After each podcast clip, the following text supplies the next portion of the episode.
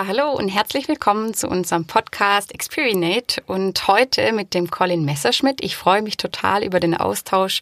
Den Colin hatten wir eingeladen, ähm, weil wir einfach mal total äh, gespannt waren darauf, wie das denn so ist, wenn man Organisationen in Richtung Agilität oder mehr Agilität begleitet.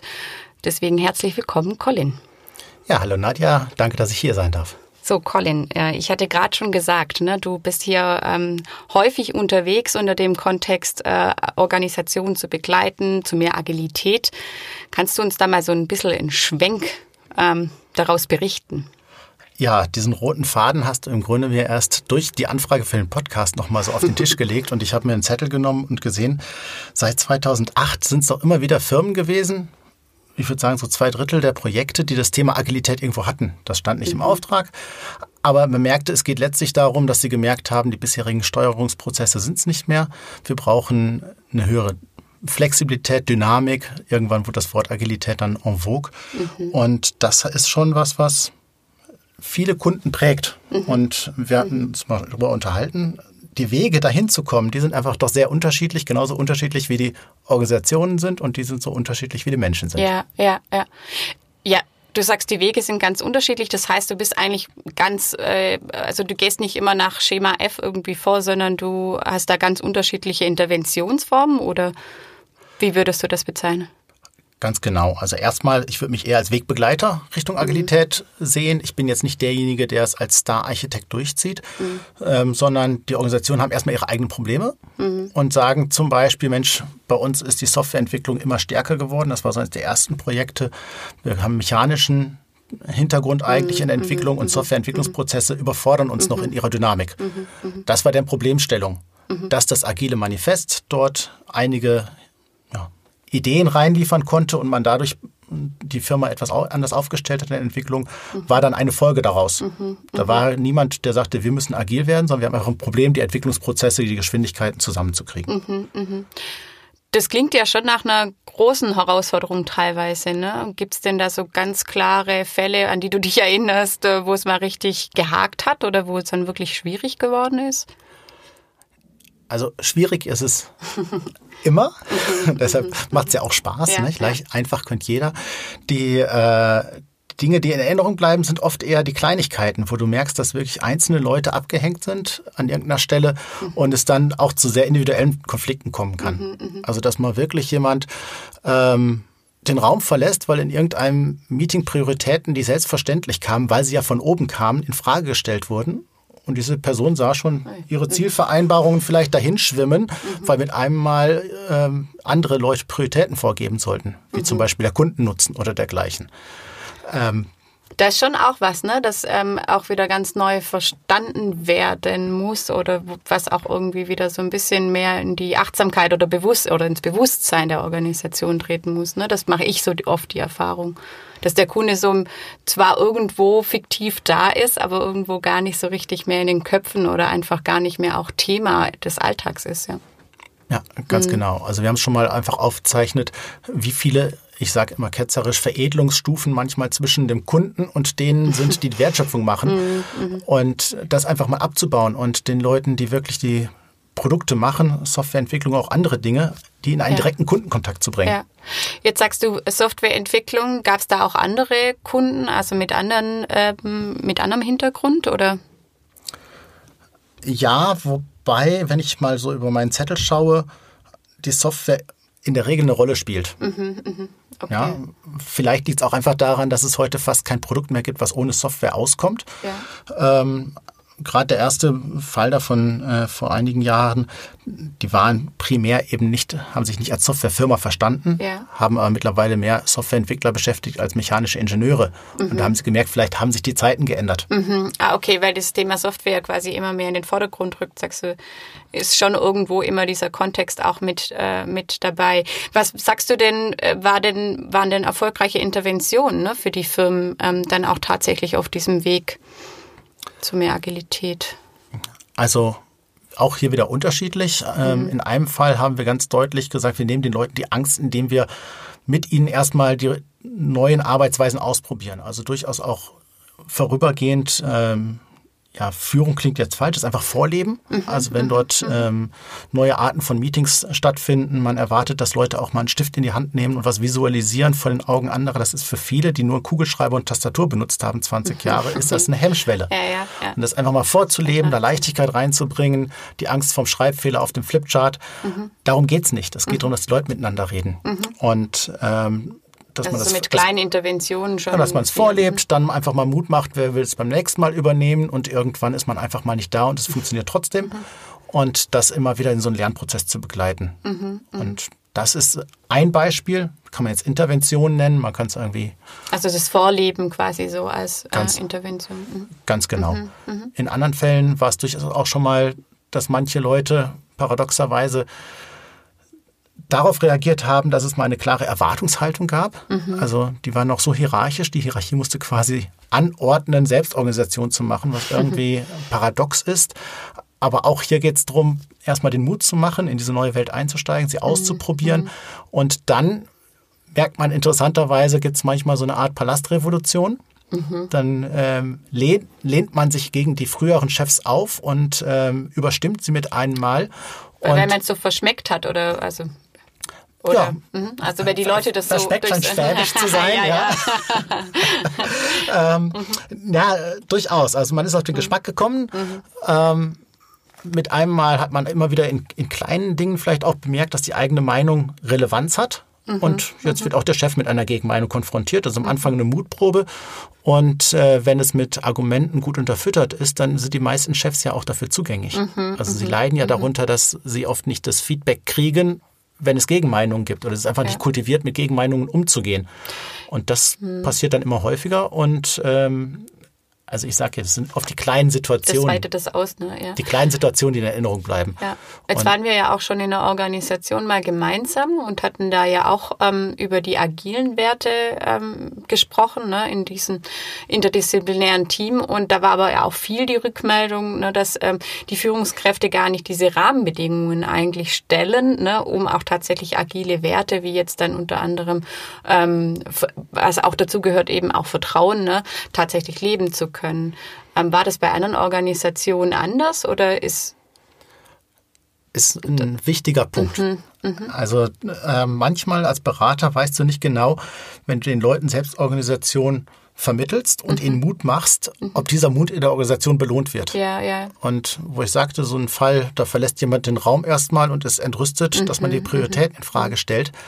Ich weiß nicht, ob diese Chefperson, die da irgendwo in Gedanken im Raum war, ob die das honoriert, dass dieses Team wirklich selbst organisiert Prioritäten anders macht, über einen Product Owner in dem Fall gesteuert. Ja, ja. Ähm, Deshalb ist es wichtig auch, dass man als Berater sich immer einen Freifahrtschein holt, gegebenenfalls auch mit den Hierarchien reden zu dürfen. Mhm, auch wenn man auf mhm. die Teams angesetzt ist als agiler Coach.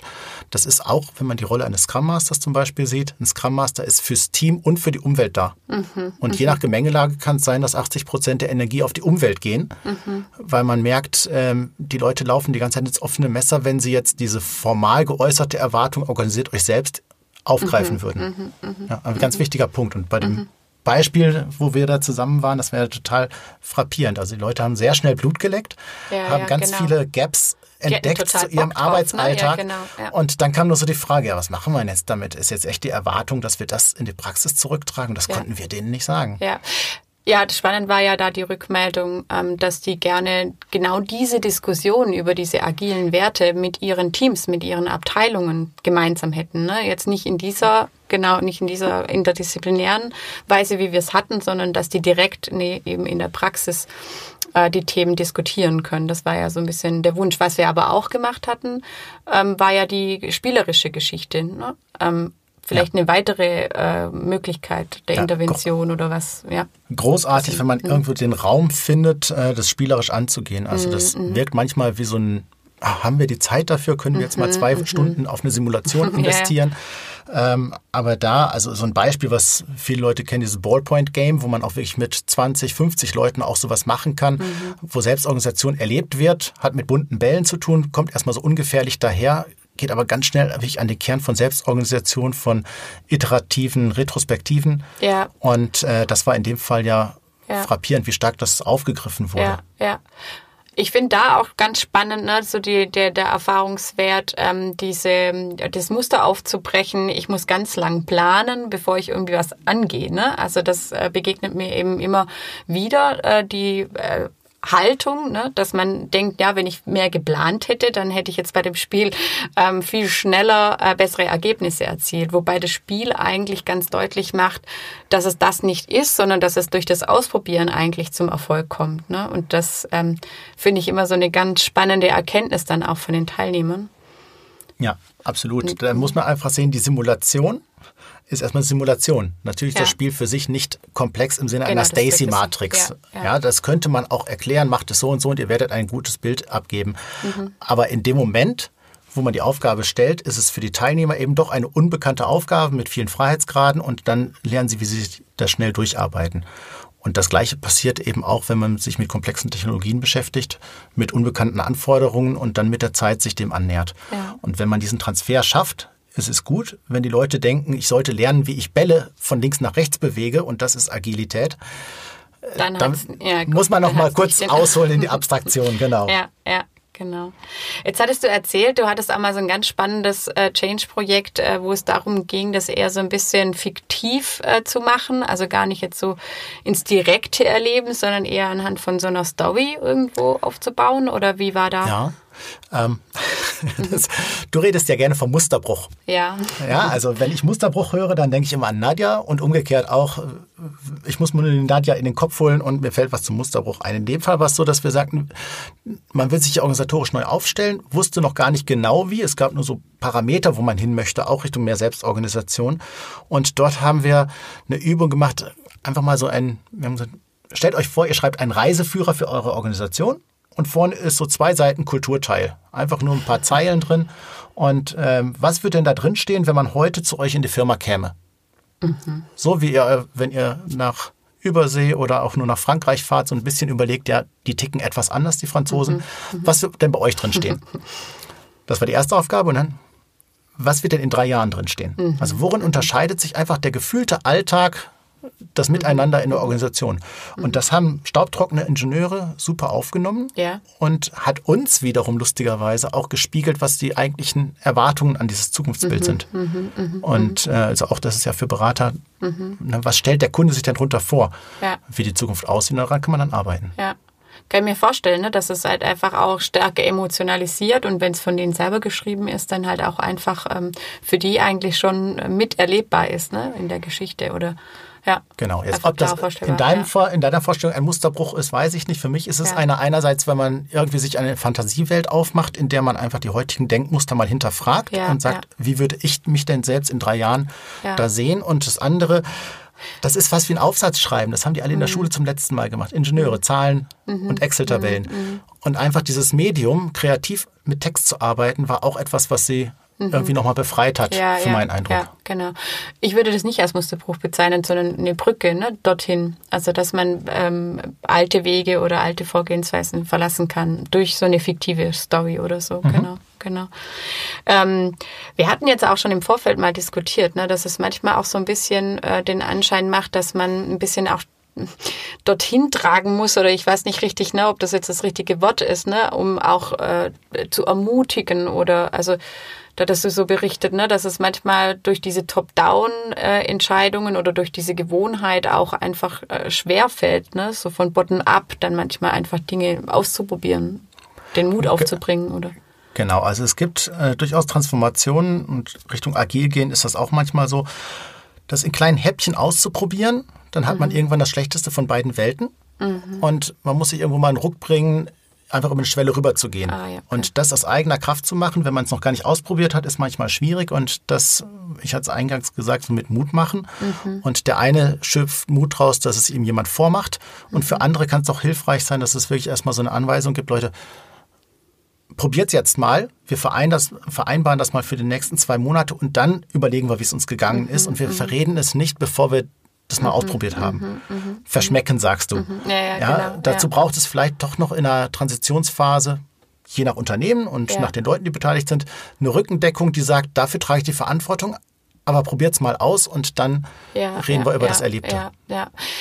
Das mache ich durchaus auch, ne, diese Erfahrung, dass das ganz hilfreich ist, wenn äh, die Führungskraft, die direkte Führungskraft oder auch die darüber liegende Führungskraft einfach so dazu ermutigt oder halt auch einfach so ganz klar da in ihrem Standing ist und sagt, nee, ich möchte, ne, dass wir das ausprobieren, dass wir das testen, dass ihr euch das anschaut. Also wenn da diese Rückendeckung oder diese Rahmenbedingungen da ist, ähm, dann fällt es natürlich äh, viel leichter. Ne? Und wenn da auch ein klares Bild dahinter ist, warum will die Führungskraft das eigentlich tun? Ne? Weil manchmal kommt dann auch an der einen oder anderen Stelle, ne, so habe ich es erlebt, äh, die Rückmeldung, ne, will die uns jetzt irgendwie, ähm, also was macht dann noch die Führungskraft, ne, wenn ich alles selber übernehme? Ne? Und wo ist dann noch die Rolle äh, der Führungskraft oder die Aufgaben der Führungskraft, genau. Ja, ähm, durchaus spannend. Ähm, ich äh, denke, so die vier ähm, oder habe jetzt so vier Sachen äh, rausgehört. Ne? Das war zum einen, ähm, das einfach ein bisschen auch spielerisch irgendwo näher zu bringen. Du das berichtet von dieser Fiktion, also von dieser Story. Das ist natürlich eine Möglichkeit. Ähm, hatten wir nicht noch, doch, wir hatten doch noch überlegt, ne, ähm, dass es auch eine ja, Möglichkeit ist, das Vorleben, genau, das hattest du eingangs gesagt und dann vielleicht aber auch so ein bisschen äh, den Steigbügel hinheben oder einfach die Möglichkeit zu bieten, ne, äh, da diesen ersten Schritt oder auch diese Hürde zu nehmen ne, und da dazu zu ermutigen. Genau, genau. genau. Also konsequent ausprobieren und nicht irgendwie mal in kleinen Elementen. Ja, genau. So, ja, herzlichen Dank. Und äh, wie das erwähnte Ballpoint Game funktioniert, das findet ihr als Link dann in den Show Notes. Wir sagen nochmal Danke und freuen uns auf Kommentare, Ergänzungen über iTunes, Spotify, könnt ihr reinhören. Herzlichen Dank, bis bald. Ciao. Herzlichen Dank auch.